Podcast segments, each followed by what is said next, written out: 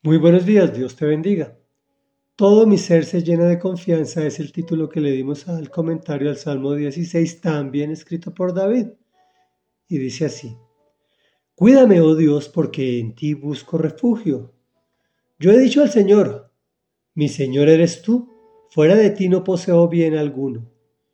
En cuanto a los santos que están en la tierra, son los gloriosos en quien está toda mi delicia aumentarán los dolores de los que corren tras otros dioses. Jamás derramaré sus sangrientas libaciones, ni con mis labios pronunciaré sus nombres. Tú, Señor, eres mi porción y mi copa. Eres tú quien ha afirmado mi suerte. Bellos lugares me han tocado en suerte. preciosa herencia me ha correspondido. Bendeciré al Señor que me aconseja Aún de noche me reprende mi conciencia. Siempre tengo presente al Señor. Con Él a mi derecha nada me hará caer. Por eso mi corazón se alegra y se regocija en mis entrañas. Todo mi ser se llena de confianza. No dejarás que mi vida termine en el sepulcro. No permitirás que sufra corrupción tu siervo fiel. Me has dado a conocer la senda de la vida. Me llenarás de alegría en tu presencia y de dicha eterna a tu derecha. Comentario. En este salmo apreciamos a David, pidiendo protección, pero no desde la necesidad, sino desde la alabanza.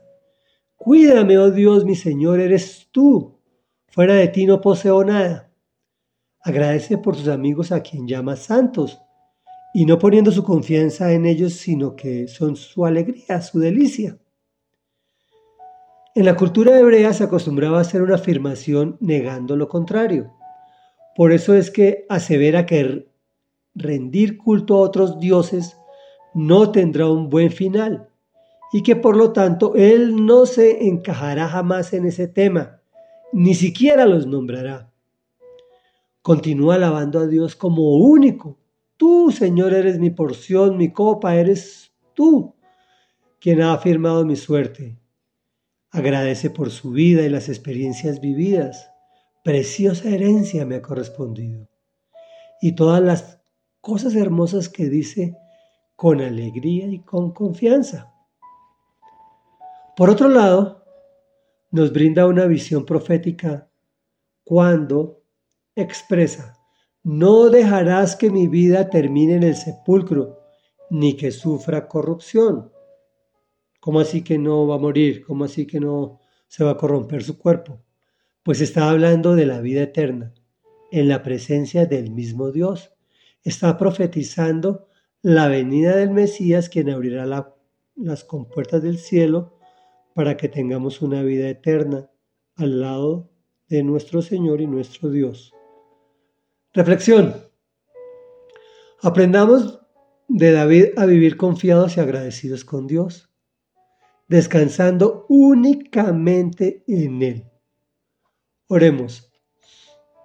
Amado Dios, amado Señor, amado Padre nuestro que estás en los cielos, todo nuestro ser se llena de confianza cuando a ti acudimos, sabiendo que tú no nos abandonarás jamás porque eres nuestro refugio, porque no poseemos bien alguno que sea comparable a la eternidad todo lo que tenemos es pasajero, pero tú eres eterno, Señor. Y en el nombre de Jesús, Señor, nosotros nos encomendamos a tu eternidad. Porque sabemos, Señor, que lejos de ti es solamente el fracaso, la ruina y el dolor. Por eso te bendeciremos todo el tiempo, pues siempre te tenemos presente en nuestras vidas. Gracias porque tú eres nuestro sustento y por ti nada nos hará caer. Por eso nuestro corazón se alegra y se regocija, lleno de confianza, porque sabemos que en la eternidad disfrutaremos de tu presencia. Y es en el nombre de Jesús que te hemos orado. Amén y amén.